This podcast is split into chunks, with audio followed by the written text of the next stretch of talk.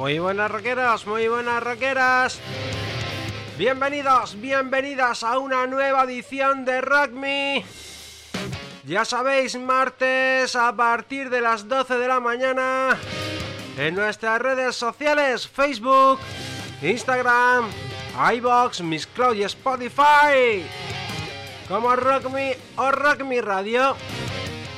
Viernes de 5 a 6 de la tarde a través de, de cdmusicradio.com y de forma simultánea de 5 a 6 de la tarde para Rock and Roll Preachers y El Reino de los Sueños.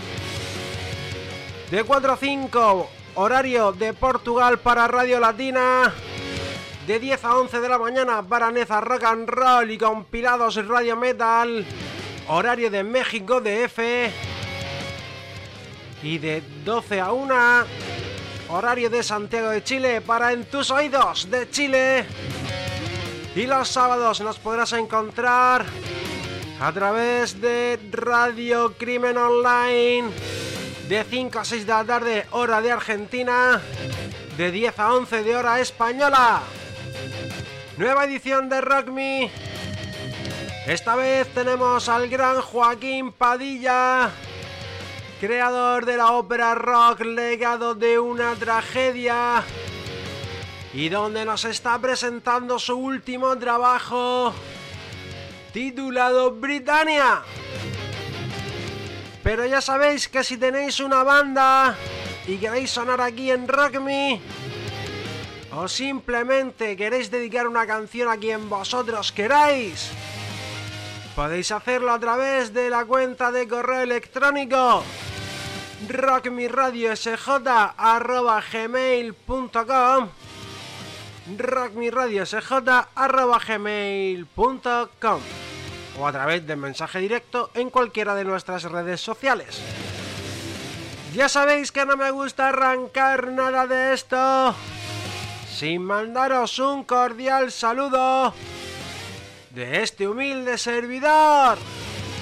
Antonio Madrid, así que atentos.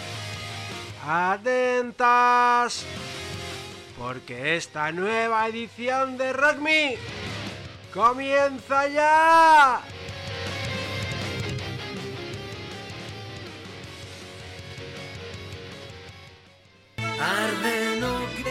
Y esto que entra así se llama precisamente Britannia.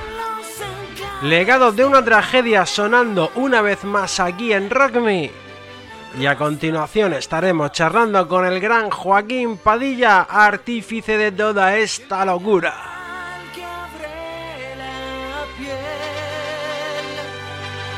El druida me habló del oscuro temor, los presagios de un tiempo cruel. El bosque aullará y la tierra derrama sus lágrimas.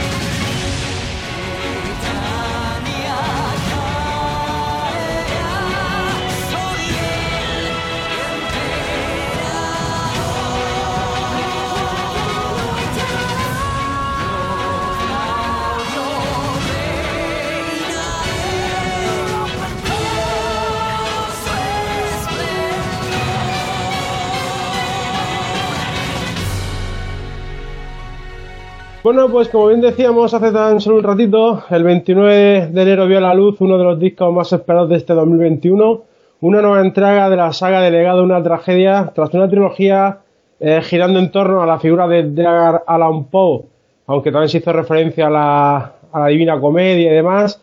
Vienen los Templarios y ahora presentamos Britannia y estamos charlando con su autor, Joaquín Padilla. Muy buenos, Joaquín, ¿qué tal estás? Muy buenas, encantado de verte de nuevo. Eh, pues es un placer el volver a charlar contigo. Como bien decíamos hace un ratito fuera de, de antena, eh, casi un año desde que, presentar, desde que se, se presentara eh, Los Templarios aquí en, en Rock Me y no podíamos dejar la oportunidad de volver a charlar contigo. Estoy muy contento de, de, de que volvamos a charlar, de que el proyecto siga, de que vosotros sigáis, que como están las cosas está muy complicado y que, y que bueno, pues vayan cumpliéndose los sueños poquito a poco porque este Britannia ha sido nuevamente un, un disco muy, muy importante para mí. ¿Cómo te afecta la pandemia a ti en, en todo esto? En Para todo. así un, po- un poquito para Me ha, me ha empezar. afectado de una manera muy potente, en primer lugar, porque yo soy una persona muy temerosa de, del virus. Yo me ha tocado de cerca, lo ha pasado mi hija, lo ha pasado mi, mi, mi cuñada, lo han pasado amigos y, algunos, como el caso de mi hija, gracias a Dios, sin ningún problema, pero otros lo han pasado bastante, bastante mal. Y desde el principio, disculpa, desde el principio lo pasé bastante, bastante complicado y, y me asusté mucho, me encerré, bueno, aparte de lo que todo el mundo estamos encerrados, pero he eh, cambiado mucho un poco mis hábitos, ¿no? Y eso ha sido muy, muy, muy impactante en todos los sentidos. Entonces yo me refugié en la composición, saqué adelante Britannia. Joder, discúlpame. Como, el de las, como el de las almendras. Bueno, decía que me centré en la composición y terminé eh, Britannia mucho más rápido de lo que hubiera podido acabar si el disco, vamos, si, si la vida hubiera sido normal, ¿no? Para mí fue como una tabla de salvación y una manera de, de- de escaparme y de, y poder, poder salir adelante, porque como te digo, fue bastante duro. Eh, y por otra parte, pues ha cambiado completamente los hábitos de trabajar, porque cada uno de los músicos, pues la, inmensa mayoría, pues han grabado cada uno en sus estudios o en sus casas o en estudios de, de- de sus ciudades y bueno, antes pues había gente que, que viajaba, que venía o que, bueno, había más movimiento en estudios espartanos y desde la pandemia, pues bueno, hay más teletrabajo, hay más trabajo en, en los estudios, pero bueno, como todos son muy profesionales, eh, la verdad es que ha sido bastante fácil dirigirles en la distancia, ¿no? Que tenemos las videollamadas y todo esto ha sido bastante sencillo. Eh, ¿Por qué eliges esta conquista de Britannia y en qué te basas para escoger la temática de, de tus discos? Bueno, eh, siempre eh, tienen que ser cosas que a mí me apasionen, porque yo soy muy estricto con el tema de la documentación, con, con la investigación que hago, eh, intento tener el máximo rigor histórico, aunque luego siempre construyo una fábula en torno a, la vida de Poe o a la Divina Comedia o Sadman, los Templarios, pero sí hay una fuerte base eh, histórica y sé que voy a tener que estudiar mucho tiempo eso, ¿no? Sé que voy a estar mucho tiempo eh, viendo películas, documentales, leyendo todo lo que queda en mis manos. Soy un fanático de libros, como puedes ver aquí a mi, a mi espalda, de los libros. Me encanta la literatura, me encanta la historia. y en consecuencia, eh, si no es algo que me apasiona, sé que lo voy a pasar mal. Sé que voy a estar mucho tiempo, eh, bueno, eh, hablando de un tema, investigando un tema que, que, va a ser un coñazo, que al principio bueno, pero que luego me va a aburrir. Y yo, pues, he sido un fanático siempre de la historia antigua, de las grandes civilizaciones de la antigüedad, Grecia, Roma, Egipto, Mesopotamia, eh, los persas, bueno, en general de, de, la historia antigua, pero Roma muy en concreto. Y en uno de mis últimos viajes, que he viajado en varias ocasiones, le dije a Chus, a mi mujer, tengo que escribir algo sobre Roma. Lo que pasa es que el periodo romano es tan grande, hay tantos grandes personajes, hay tantas historias que contar, hay, bueno, tantos hechos históricos relevantes, que me tuve que decantar por uno que fue Britania, porque a su vez también me apasiona la figura de los druidas. Los druidas, bueno, eran esa especie de chamanes, sacerdotes, eh, jueces que habían en las tribus muy ligados a la tierra, a la naturaleza, con árboles eh, santos, por decirlo de alguna manera, ¿no? Eh, muy ligados al muérdago, al roble, a ritos. Eh, no sé, es una figura que, que, siempre me ha apasionado, me parece muy interesante y me parece que, que hay que reivindicarla un poco. Me parecía muy interesante que un imperio, que es el paradigma de la colonización, de la globalización, que impone sus leyes, que impone sus, su estructura, su sociedad, eh, decidiera acabar y arrasar con los druidas, eh, como hicieron, ¿no? Porque el Imperio Romano normalmente respetaba a los dioses y, bueno, las civilizaciones de la mayor parte de los pueblos que conquistaba. Pero en este caso, como ocurrió en la, en la Galia o en, o en Germania, eh, arrasaron con los druidas. Y me parecía muy interesante el, el averiguar por qué, ¿no? Y, y, y, centrar ahí la obra. Eh, hace un año, cuando presentábamos eh, el anterior trabajo, ya me decías que te gustaría hacer una obra más sinfónica, con más orquestación y tal. ¿Crees que con este Britannia te has quitado esa espina que tenías de hacer algo más sinfónico? Sin lugar a duda. Esa, era un poco la idea. Britannia, yo quería hacer un disco completamente sinfónico, quería hacer un musical heavy, quería hacer un disco de rock sin usar elementos de rock, sin usar guitarras, sin usar baterías, pero que mantuviera la epicidad, y la majestuosidad que tienen las obras normalmente de, de legado de una tragedia. ¿no? Quería eh, que, bueno, los fans normalmente de legado de una tragedia, normalmente, pues también nos suele gustar, pues no sé, las, las bandas sonoras, eh, la, la, los videojuegos que también tienen bandas sonoras muy orquestales, no sé, los juegos de rol, la fantasía. Y, y, y ahí hay mucha música instrumental, y mucha música eh, orquestada. Y creía que era interesante hacer una obra solo con ese tipo de música, pero con los cantantes de rock que a todos nos apasionan, ¿no? Y, y con eso me he quitado de sobra eh, la espinita clavada. Ha sido un disco en cierta manera de tránsito, no de tránsito, es un poco anecdótico, ¿no? Quiero decir, no es que ahora mi obra no vaya a llevar heavy metal, de hecho ya estoy escribiendo la siguiente obra y va a ser el disco más duro de los que he escrito nunca y va a tener mucho metal, mucho metal entendido como eh, guitarras, bajos, baterías, pero creo que era muy interesante hacer una banda sonora, es como, como El Señor de los Anillos, ¿no? O como eh, Gladiator, ¿no? Tú lo escuches y hay una pasión ahí en Conan, eh, en esas bandas sonoras, que podrían pasar como una, por, por, un disco de heavy metal y de rock, ¿no? Y yo quería sí, hacer una cosa así. Totalmente de acuerdo. No necesariamente tiene que llevar, a, como tú bien decías, una guitarra, un bajo o una, o una batería muy marcada para que, para que suene a metal, ¿no?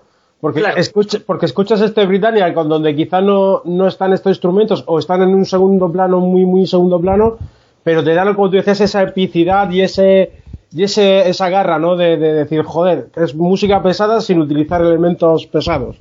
Claro, efectivamente, es, es, es como si tú te pones un disco de una obra de Wagner, ¿no? O sea, es imposible escuchar a Wagner y no pensar en el heavy metal, ¿sabes? Porque es que todos los elementos que luego han traído Rhapsody of Fire, Blind Guardian, no sé, la, la, las bandas así más, incluso más cañeras, como Dimmu Borgir y tal, viene de ahí. ¿no? Mm. O sea, hay, hay, hay, discos instrumentales de esas grandes bandas, los discos orquestados de Nightwish suenan como una banda sonora. Sí, sí, totalmente. Entonces, eh, yo estaba muy familiarizado, me gustaba mucho, y una de mis premisas también cuando un disco es, yo siempre dejo que hable mi corazón. Yo siempre hago el disco que me apetece hacer en ese momento no el que quieren escuchar los fans, que en muchas ocasiones, como es este caso, yo por ejemplo no sabía cómo iban a aceptar los fans un disco así, y la verdad es que la recepción ha sido muy, muy, muy buena, ¿no? la gente ha entendido el tipo de disco que es, le ha gustado, lo ha entendido, le ha parecido corto porque es un EP, eh, pero, pero bueno, eh, luego yo creo que eso ese es el, secreto de la música, ¿no? Hacer música con el corazón, hacer proyectos en lo que tú crees, porque si ni tú te lo crees, pues va a ser difícil que el que te escucha pues se enamore, ¿no? De, lo que tú haces. Efectivamente. Eh, ¿Cómo es trabajar con una orquesta sinfónica y cómo es grabar con tantos instrumentos tan diferentes? Bueno, pues es por un lado es apasionante y por otro lado es un coñazo, la verdad. Porque eh, la parte apasionante es que te abre, bueno, primero que es una barbaridad, a mí que me, encanta la música sinfónica, ¿no? Ya te digo que yo escucho muchísima música clásica, tengo muchos libros de música clásica, me gustan las bandas sonoras, me gusta la música de los videojuegos, me gusta mucho la, música de orquesta. Eh, así que para mí ha sido un lujazo. Eh, te permite un montón de colores, un montón de... La paleta es brutal de matices.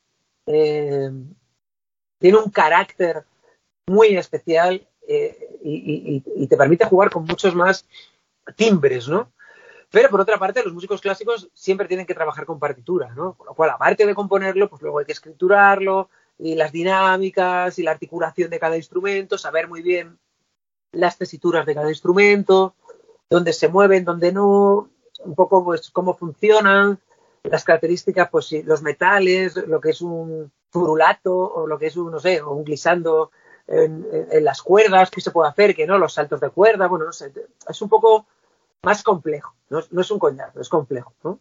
Cuando una obra es solo sinfónica, eh, no es como hacer un arreglo sinfónico para un disco de rock, que sabes que, bueno, lo que más va a sonar van a ser las guitarras, la batería, el bajo, y que el otro va a estar añadiendo. Yo desde la tercera parte ya hago discos escritos para orquesta y banda de rock. Si quitas la banda de rock, no se entiende. Si quitas eh, la orquesta sinfónica, tampoco se entiende el disco, ¿no? Y en Britania he hecho una excepción con lo de la banda y dejamos solo la orquesta y las corales líricas, con luego pues el elenco maravilloso de cantantes que ha venido, ¿no? Eh, todo esto que me hablas de, saber eh, componer para una, para una sinfónica, ¿lo haces tú todo o, o, te ayuda alguien que tenga algo un poquito más de, de noción sobre todo este tema? No, esto lo hago todo yo. Todo lo que, y más en este disco, este disco en ese sentido es el disco más mío, porque por ejemplo cuando hay cualquier disco de Iguana, uy, de Iguana Tango, por Dios, cualquier disco delegado de una tragedia, no te 20 años atrás. No te has remontado por ni nada. Cualquier disco delegado de una tragedia, todo lo que suena lo compongo yo, ¿no? Las guitarras, los riffs, las melodías, las letras, la orquestación, los coros, pero siempre hay un margen para que en la interpretación, pues bueno, yo siempre estoy abierto a que cada uno, cada músico aporte, ¿no? Eh, su personalidad y en un momento dado, pues bueno, alguien, por supuesto los solos de guitarra son de cada uno de los guitarristas, o los pianos, yo le mando los pianos, la armonía y tal, pero bueno, dejo que alguien el arreglo. Hay más, creo que es lo bonito del legado de una tragedia, pero cuando escribes para orquesta, el, el mero hecho de estar todo partiturado hace que no hay lugar a composición. Por eso este disco es el más mío, porque al violinista se lo mandas y el violinista graba lo que tú le mandas. No te da otra opción. No, no, no dice, oye, también podría hacer esto otro o aquello de más allá, ¿no? Entonces, bueno, todo, toda la parte orquestada siempre la he escrito yo, la compongo yo, la partituro yo, y cuando vienen los músicos al estudio, pues eh, la dirijo yo. ¿Cuánto tiempo llevas desde que te decides a, a empezar lo que tú dices, ¿no? A, escribir esas partituras y, a estudiar tanto todos los instrumentos, te lleva mucho tiempo el poder, eh, desde que tú tienes la, idea hasta que la llevas a cabo, pasa mucho tiempo. No, porque soy un trabajador enfermo de un workaholic que le llaman ahora, ¿no? Workaholic. Mm, soy adicto a trabajar. O sea, a mí el, el hacer una ópera para mí es un, es un sueño y es un regalo. El poder llevarla a cabo, ¿no? Y encima poder contar con, los músicos que vienen a colaborar. Entonces me lo paso muy bien. Tengo una vida social bastante lamentable con mis amigos, les veo poco, pero paso muchas horas, pero porque para mí cualquier ratito libre que tengo lo utilizo para la ópera. Incluso, pues, cuando ahora que ya estoy, por ejemplo, con Britannia, todos los meses que estuve haciendo Britannia, los pasé leyendo eh, libros sobre el Imperio Romano. Yo que leo, soy también un lector empedernido y que todos los días al menos una hora leo, pues lo que hago es centralizarme en leer sobre eso. Si tengo que ver un documental, pues me lo pongo de Roma. Si tengo que ver una peli, pues intento, que sea de druidas. Eh, no sé, la música que escucho en el coche, pues eh, intento que sea música de Borsak o de Bruckner o de Sostakovich, no sé, eh, en función de cada momento. Y luego ya te digo, tengo un rato, joder, me quedan dos horas para ir a recoger a la niña al cole, ¿qué hago? Joder, pues voy a ver si mezclo o voy a ver si monto las corales de... Pero pasa así, es que es un hobby, ¿sabes? Digamos que... Entonces, cada vez tardo menos. tardo mucho en hacerlo, elaborar la historia, eso es lo que más me cuesta. Saber por dónde van a ir las tramas, los personajes y tal. Y luego ya cuando me meto, pues ya es a, colmillo remangado. hasta, hasta, que dé, ¿no? Sí. Eh, ¿Por qué has decidido sacar una versión en inglés de este Britannia? Bueno, pues porque, eh, mira, eh, El legado de una tragedia surge como una ópera rock en castellano español yo, es el idioma que, yo conozco, el que controlo y me parece un idioma maravilloso, de una riqueza brutal. De hecho, yo siempre en las letras cuido mucho el vocabulario, que sea enriquecedor, que sea eh, diferente. A veces utilizo el lenguaje antiguo, palabras que no son coloquiales del día a día. Me parece que es una riqueza y es algo que debemos de defender. Y en Britania también ha sido así. y de hecho, por eso Legado de una tragedia se ha convertido en un referente dentro de, este tipo de género eh, en castellano, ¿no? Como una punta de lanza. Pero también es verdad que paralelamente a eso eh, hay un mercado anglosajón que pasa de todo lo que está cantado en castellano. Eh, por alguna razón que seguramente tiene que ver, no sé, con la fonética o con la idiosincrasia o con, no sé, la historia, no lo sé muy bien, pero tú a un inglés le pones a cantar heavy metal un disco de heavy metal en castellano y es que no le gusta.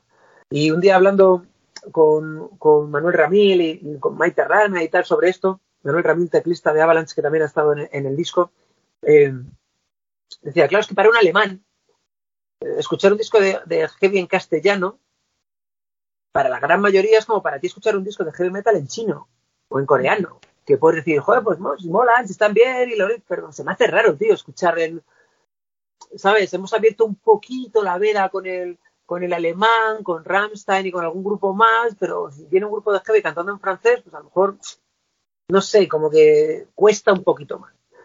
Pues el, mercado anglosajón le pasa lo mismo con el castellano. Y la verdad es que un día jugando, dije, joder, ¿cómo sería escuchar legado de una tragedia en inglés? Y hice una letra, yo tampoco tengo un inglés eh, brutal, hice una letra para andar por casa y probé a grabar una demo. Y, me gustó. Y dije, joder, cambia completamente. Parece otra cosa, parece otro disco. No es que digas, no sé, no es una traducción, independientemente de, cómo sea la, adaptación de la letra, tiene otro, otra sonoridad. Entonces me puse al habla con Paul Bardot Bulsara, que es el cantante de los noruegos TNT, muy amigo, que también ha estado en el disco, y que él sí tiene unos conocimientos de inglés. Y dije, tío, ¿tú deberías hacer una adaptación en inglés por probar a ver cómo suena? y con un inglés que no sea eh, I love you, I need you, I want you, ¿no? Que no sea que no sea como un disco de White Snake, sino con, ese vocabulario, ese lenguaje fiel, o sea, que, que, no sea una traducción, pero que sea fiel a, a, lo que yo estoy contando, ¿no?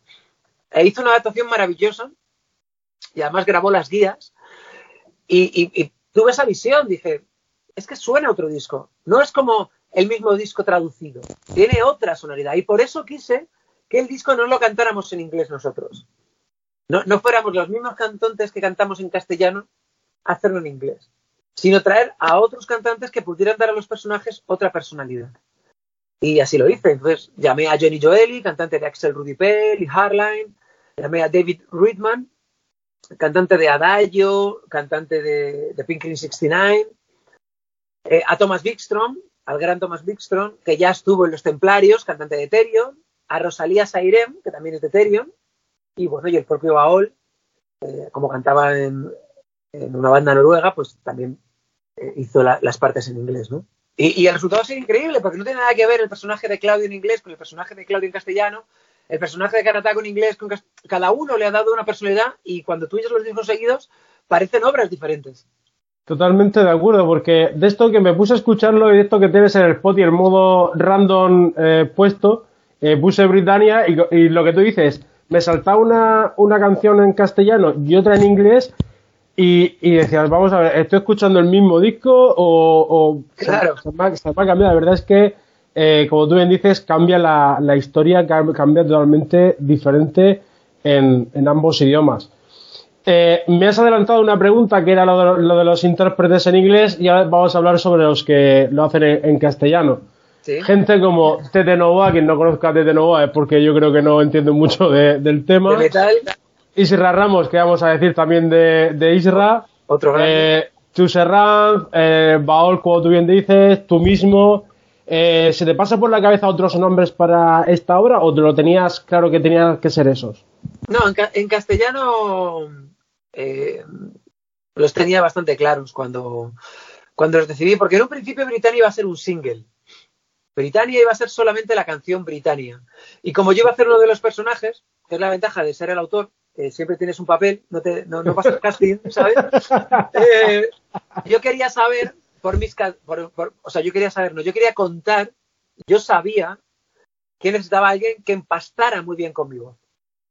Entonces yo tampoco soy un, yo soy más un cantante de hard rock que un cantante de heavy metal. No, no soy un, tío con una voz afilada, no soy un Leo, no soy un Tete. Entonces me decidí por un cantante para cantar Britannia conmigo, que es Irra, que tenemos muchas semejanzas en muchas cosas. Tenemos una, una manera de entender la voz muy parecida, ¿no? Eh, aparte que yo soy muy fan de su manera de cantar. Lo que pasa es que luego el proyecto yo me calenté, fue, fue creciendo las canciones, los personajes, fue, las se te tramas. fue de la- se te fue de las manos la cosa. Claro, y ya pues sí que necesitaba una voz afilada para, para Tete, que era el traidor, ¿no? Hace un personaje de, de uno, de, de- de uno de los traidores, de Prasutago. Elegí a, a Chus porque Chus siempre tiene un papel en, mi- en mis obras, porque para mí es la mejor cantante femenina que hay en este país. Ha hecho muchísimos musicales, eh, ha, ca- ha cantado ya en tres o cuatro, en tres de, las óperas de, no, en cuatro de las óperas de Legado de una tragedia. Y es tan versátil, es tan dramática, tiene ese punto de teatralidad, de teatralidad y luego es tan rockera y tan heavy y tan todo, que tenía claro que el personaje femenino en castellano iba a ser de él. Ah, iba a ser de ella, perdón. Y luego Baol es otro cantante con una versatilidad, porque también viene, aunque él es el cantante de TNT, también viene del mundo de los musicales y tiene un dramatismo, como se puede ver en algunas de las narraciones, porque hay uno de los temas que hay una narración, hay una parte narrada, actoral, ¿no? Que la hace Baol, ¿no? Y es tan increíble el manejo que tiene la voz, él ha hecho mucho doblaje, bueno, ha hecho muchísimas cosas. Y para esto que, que tenía este tinte tan cinematográfico, tan de banda sonora, tan dramático, tan teatral, eran las personas adecuadas. Se han quedado muchos fuera que también me hubiera gustado, pero claro, yo ya tengo un poco gente que es con quien siempre cuento, como Miguel de Sauron o como José de Opera Magna. Me hubiera encantado que estuviera Leo, me hubiera encantado que estuviera eh, eh, Escudero. ¿Sabes? Hay, hay tanta gente que, que siempre vienen, o, o, eh, Alfred, o no sé, ¿no? O Berceo de Zenobia.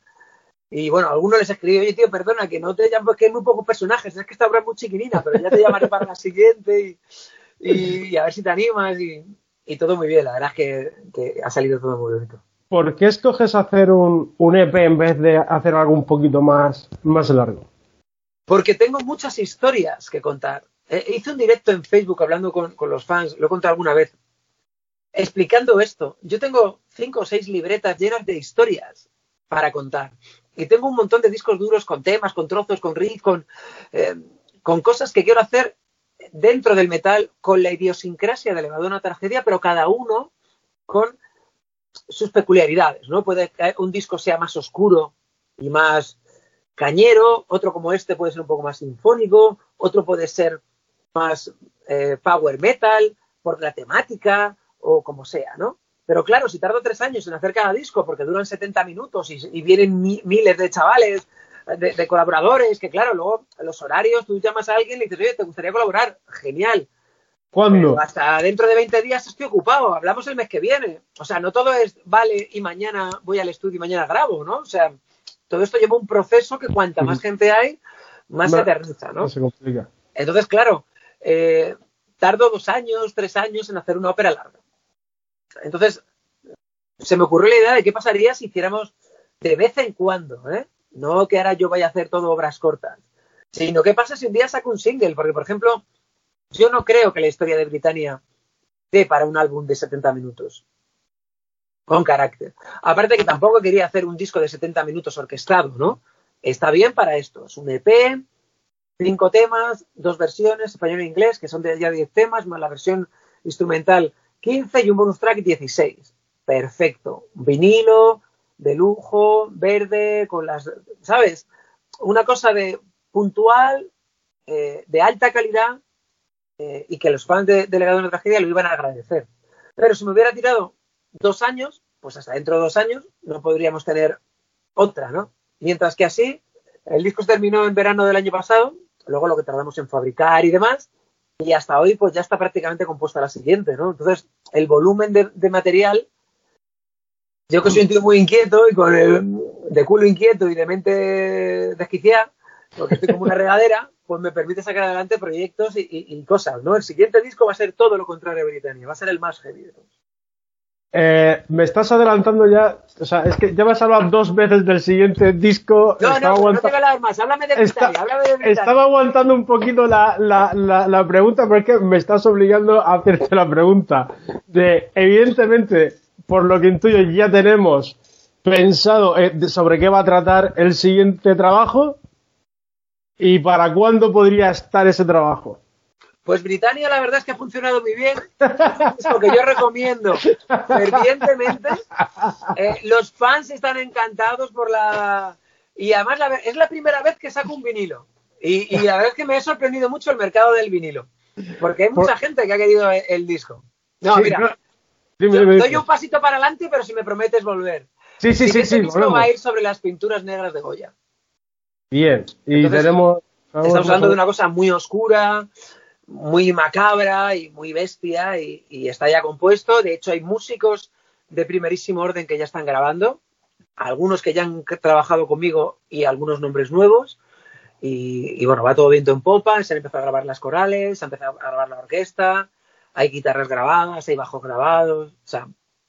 Intuyo que estamos hablando de principios de 2022, finales de 2021. Es la idea. La idea es esa. Vale. Pero porque es, que es un ya... disco que ya lleva tiempo, ¿eh? Ya lleva sí, tiempo. Es que me, me, has tirado ahí dos veces la. Me enseñas la patita y. Claro, no sí, puede... no, es que no, es que hablo mucho, no puedo estar. Tengo que aprender a callarme, macho. Eh, volvemos a, a, Britannia. ¿Quién hace el, el, artwork este tan llamativo verde y negro de, del, del, disco? ¿Te ha gustado el, el artwork? Está muy chulo, llamativo porque son colores, sobre todo el verde muy vistoso, está, está, muy, está muy bien. Mira, es una maravillosa portada de Gustavo Saces, que ya hizo la portada del Secreto de los Templarios. Es un portadista eh, portugués que le ha trabajado con los más grandes, ha trabajado con Camelot, ha trabajado con Épica, con Ark Enemy, bueno, con Matching Head, con muchísima gente potente. Y, y mola porque yo, a él es a mí me gusta mucho porque es muy simbólico y es muy conceptual. ¿no? Tú le cuentas de lo que quieres que vaya a la portada uh -huh. y él hace lo que le sale de los huevos. Bien. Pero manteniendo el espíritu que tú quieres. Pasamos muchas horas hablando, mucho tiempo charlando. Cuéntame qué es lo que quieres contar, qué es lo que quieres expresar, eh, quién es el bueno, quién es el malo, cuál es tu visión de tu obra. Eh, ¿Y qué es lo que no quieres? Por ejemplo, yo le dije, no quiero una portada de Sabaton, ni una portada de Manowar, no quiero una batalla, porque es la portada que todo el mundo espera, ¿no? Eh, es una batalla de Roma, pues nada, aquí un legionario con, con una espada y un escudo y la sangre y su puta madre, y no. ¿Sabes? Digo, no quiero algo así. A mí me gusta mucho la simbología y algo que te evoque más que algo tan explícito. Y eh, lo único que le pedí es que me gustaría mucho que la portada tuviera la textura. Eh, le pedí que saliera el estandarte del águila, porque soy muy fan, me gusta mucho el estandarte del, el, del águila de las legiones romanas, y por otra parte que tuviera la textura de un lienzo. Mi padre pintaba cuadros en el lienzo, ¿no? Y, siempre me gustó mucho la rugosidad que tiene la pintura, ¿no? De, de, del el tapiz, ¿no? del lienzo y, y, del brochazo y demás, ¿no? En el vinilo, de, o sea, en, en, el CD desgraciadamente se nota menos, se nota, pero bueno, a ser más chiquito se nota menos, pero en el vinilo se nota perfectamente y, y estoy enamorado. Para mí es, probablemente, bueno, para mí es la mejor portada de todos los legados, ¿eh? Es la que más me impactó. ¿Qué tal funcionó la, la preventa de, de Britannia? Eh... Muy bien, la verdad es que ya te digo que me ha sorprendido mucho que la gente. Yo esperaba más hostias, ¿eh?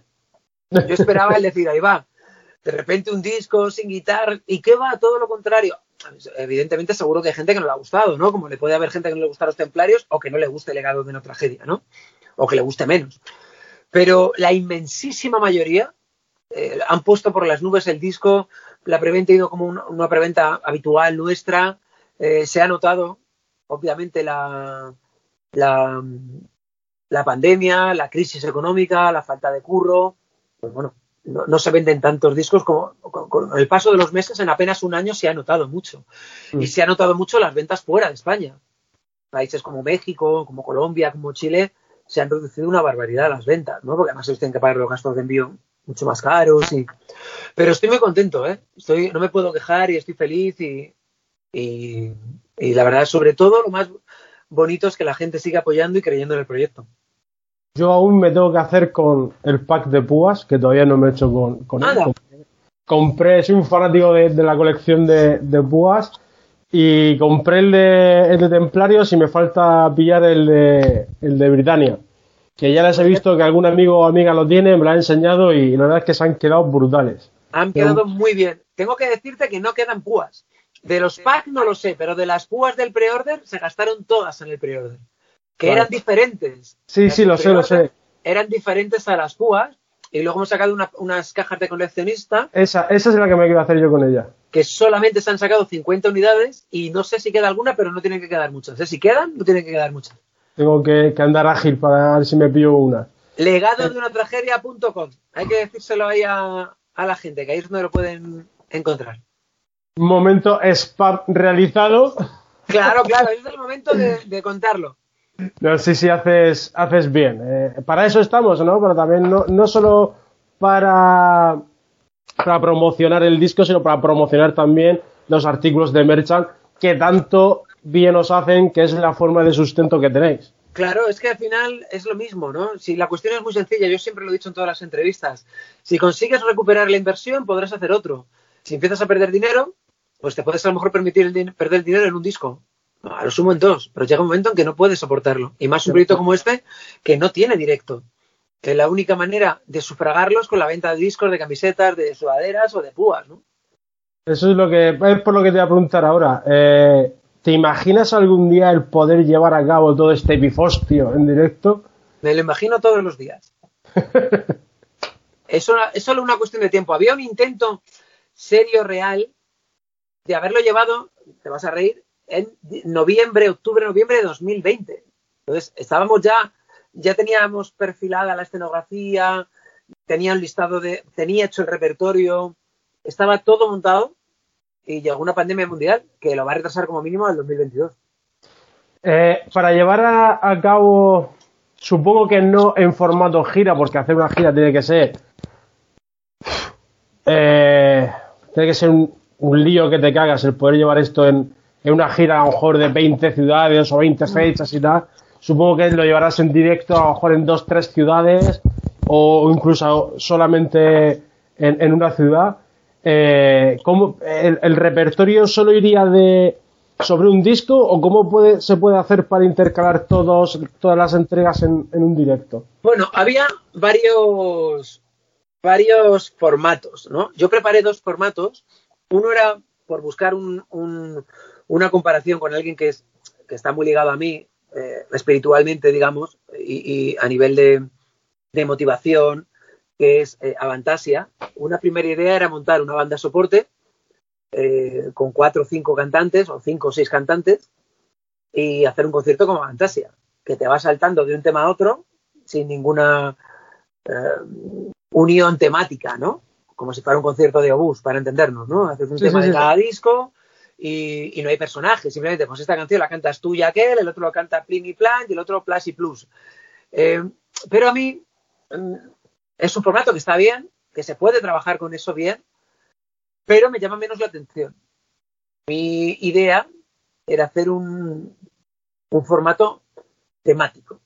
Entonces, eh, el, otro de los proyectos que hay, otra de las eh, posibilidades que hay sobre la mesa es hacer eh, un, la trilogía de Poe completa, quitando alguna canción, algún pasaje, alguna canción intermedia o alguna canción que no es estrictamente necesaria, digamos, para Sí, sí, la historia. Para entender la historia. Condensarlo en dos horas, en vez de en dos horas y media, en dos horas, y quizá dejar un periodo de bises para hacer algún tema de templarios y algún tema de Britannia. Y supongo que sería solo para hacer una fecha en concreto o te planteas el hacer una gira como tal. Bueno, yo lo que me planteo es em, lo que el público diga. Quiero decirte, lo de hacer una gira o no, el mismo pifostio es que lo monte yo, a que lo monte Airion o que lo monte Fantasia. Si hay público para hacer una fecha, será una. Si hay público para hacer 10 fechas, serán 10. O sea, luego depende de. Aparte de la logística, todo. Si el hombre ha llegado a Marte, créeme, se puede hacer la logística para hacer una ópera rock. Hombre, en está claro. ciudades. Eh, habrá manera de hacerlo.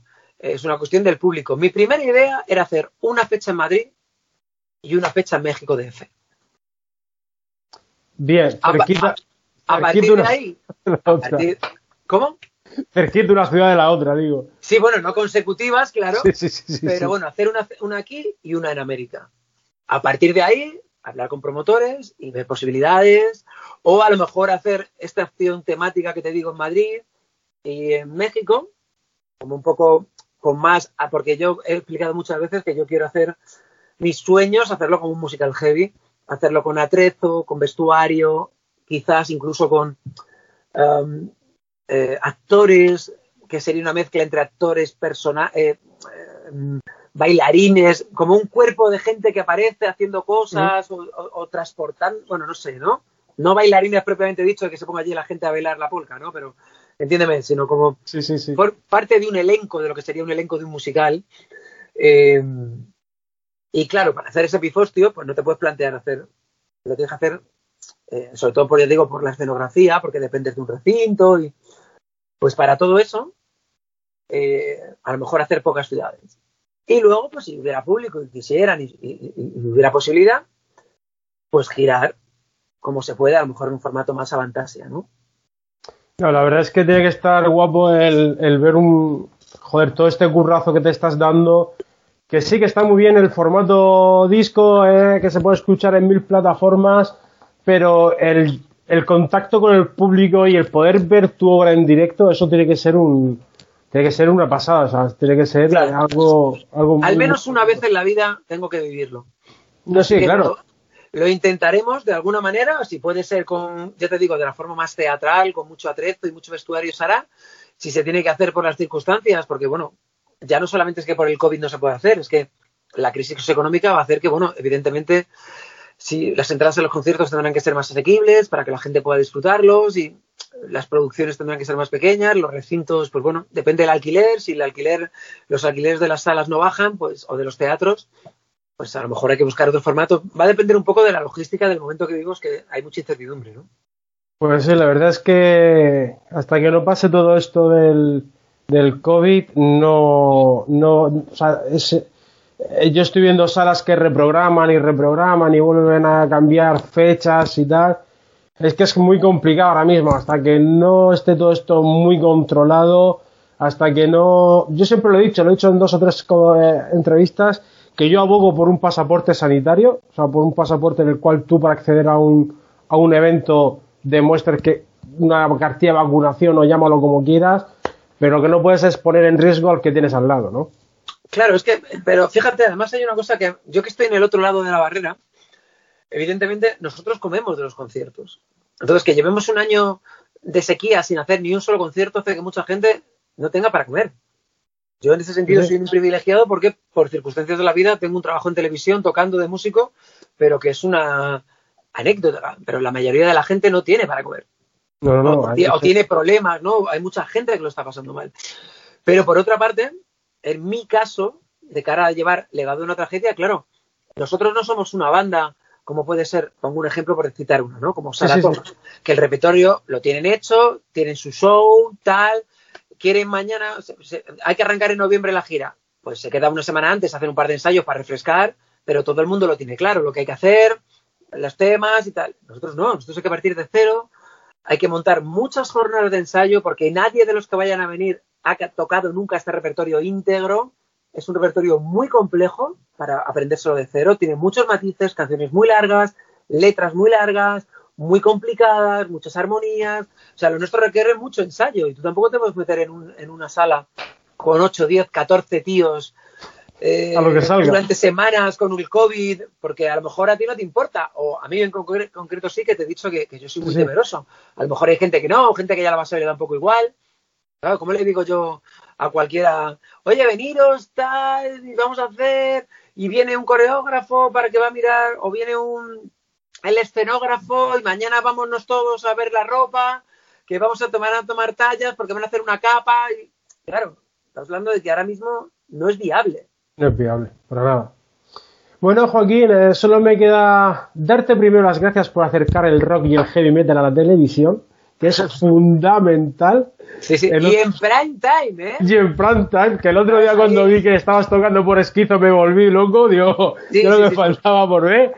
Eh, darte porque siempre das esa pincelada, cada X tiempo das una pincelada de eh, si no es Sauron es esquizo, si no, yo qué sé, yo creo que han pasado muchos grupos, has tocado. Sí, hemos hecho Warcry, hemos hecho Extremoduro, hemos hecho Ángeles del Infierno, Bus, Ago, Zenobia, hemos hecho Atete, hemos hecho el disco solitario de Jorge Berceo. Bueno, intento, dentro de lo que podemos, también nuestro dire es muy, muy rockero y Jorge también, y nos lo permiten, y siempre que podemos, y luego algunas ráfagas que hemos hecho antes de la ruleta final, hemos llegado a hacer hasta el Painkiller, hemos hecho Enter Sí, sí, hemos hecho Run to the Hills, hemos hecho, bueno, The Trooper. hacemos cositas de rock. Darte las gracias de nuevo por, acercar el rock en, en prime time, ¿no? Que, que mola mucho. Darte las gracias por hacer esta maravillosa obra de, de legado una tragedia. Y nada, decirte que si alguna cosita más que quieras decir que a mí se me haya podido pasar, te dejo. nada, nada, fantástico. Ojalá que la gente de verdad intenta la medida posible apoyar a los músicos, no solamente al legado de una tragedia, o ya ni siquiera es legado de una tragedia, pero que la gente, de verdad, si puede, que compre un disco, que yo sé que, los discos es una gran mentira, sé que los discos son caros, caras son las copas en los garitos. Efectivamente. pero no las copas en los garitos, eh, eh, caro es lo que, cualquier cosa, ¿no? La gasolina es cara, los, los, tampoco quiero yo satanizar a los garitos, ¿eh? ni muchísimo menos. un vaquero es caro, hay muchas cosas caras y, un CD es una cosa que queda para toda la vida, que te acompaña siempre, que son... Y ya te digo, no delegado de una tragedia, que, apoyen al rock, porque parece que los grupos siempre vamos a estar ahí, parece que los artistas siempre vamos a estar sacando discos, siempre vamos a estar haciendo giras, y no es tan fácil. No, no, no, es nada fácil, para nada. Joaquín, un placer hablar contigo, como siempre. Igual, eh, Antonio. Cuando salga ese próximo trabajo eh, delegado de una tragedia, volveremos a hablar, o eso espero. Seguro que sí. Y nada, desearte lo mejor, tanto en la televisión como en todo lo que estás haciendo, que te lo mereces. Y mandarte un abrazo muy, muy fuerte, amigo. Igualmente, de vuelta. Sí, señor. Muchas gracias habla... a todo. A ti, hasta luego. Pues esta es la charla que manteníamos con nuestro buen amigo Joaquín Padilla, creador de este Britannia de todo legado de una tragedia. Y como es tan cortito este disco, vamos a intentar poner casi todas las canciones. O por lo menos vamos a dedicarle el programa entero a este Britannia. El llanto de los ancestros es esto que está sonando. Aquí en Rock Me. Para todos vosotros. Britannia.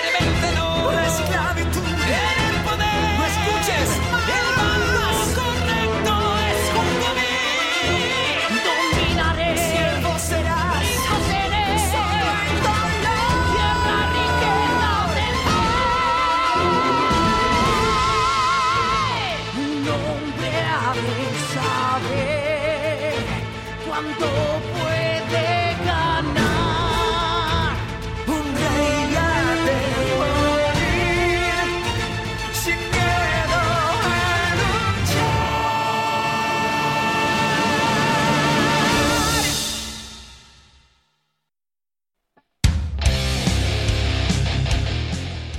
¿Tienes un evento y quieres ir a la última?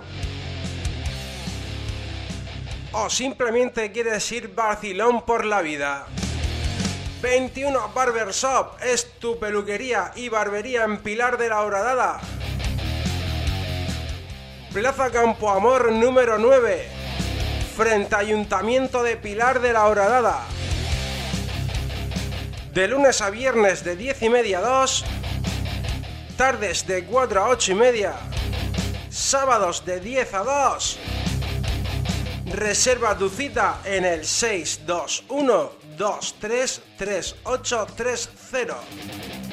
Síguenos en Facebook y en Instagram en 21 Barber Shop. Tu barbería y peluquería de confianza en Pilar de la Horadada, Alicante.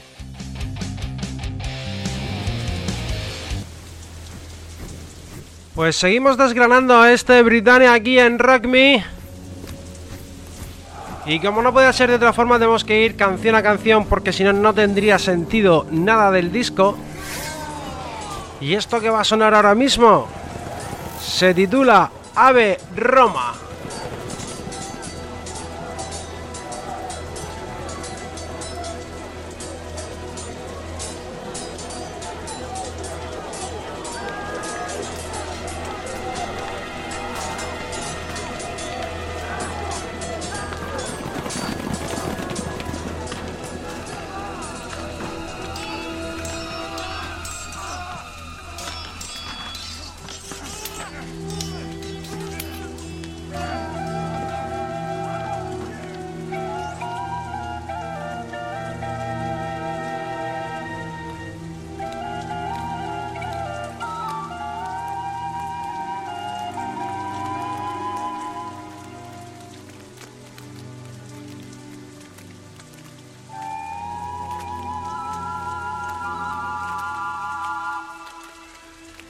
Pasad sentados, sois bienvenidos.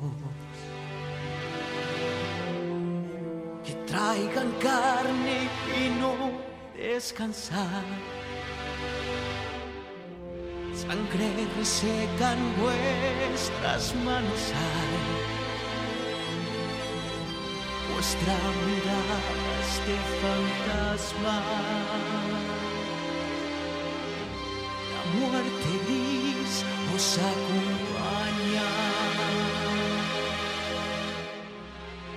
La batalla del río fue una carnicería.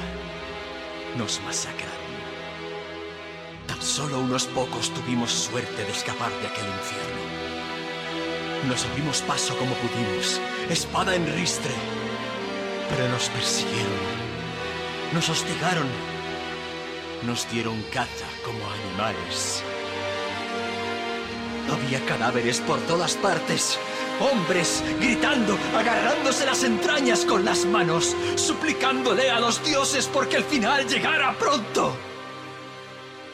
No tuvieron compasión.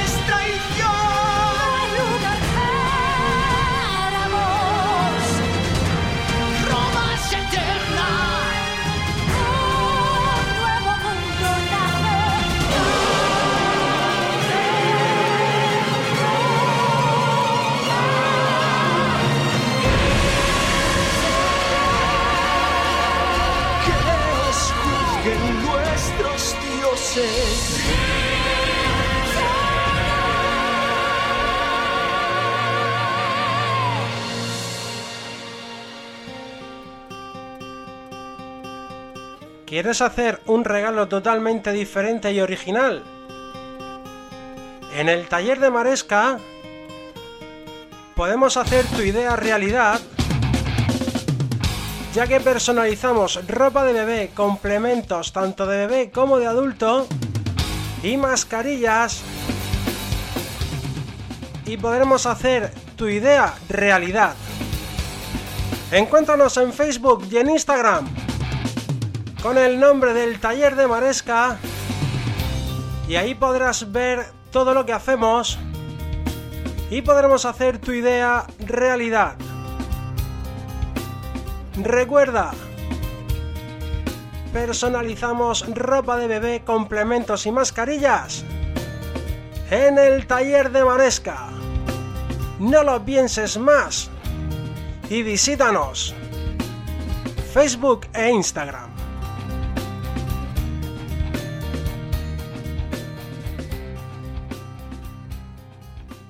Y con este último tema que vamos a pinchar nos despedimos. Es el tema que cierra este Britannia, esta quinta entrega de legado de una tragedia.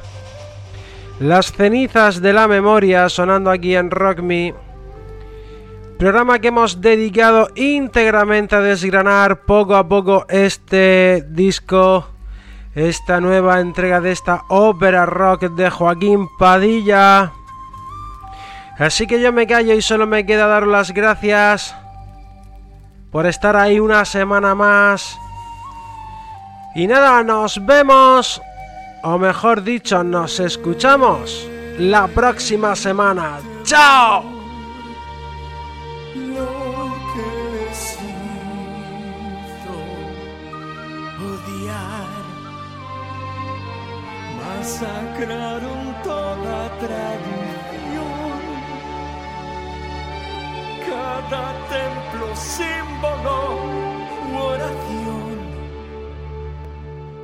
Nuestra larga historia, todo vestigio ardió. El fuego los devoró.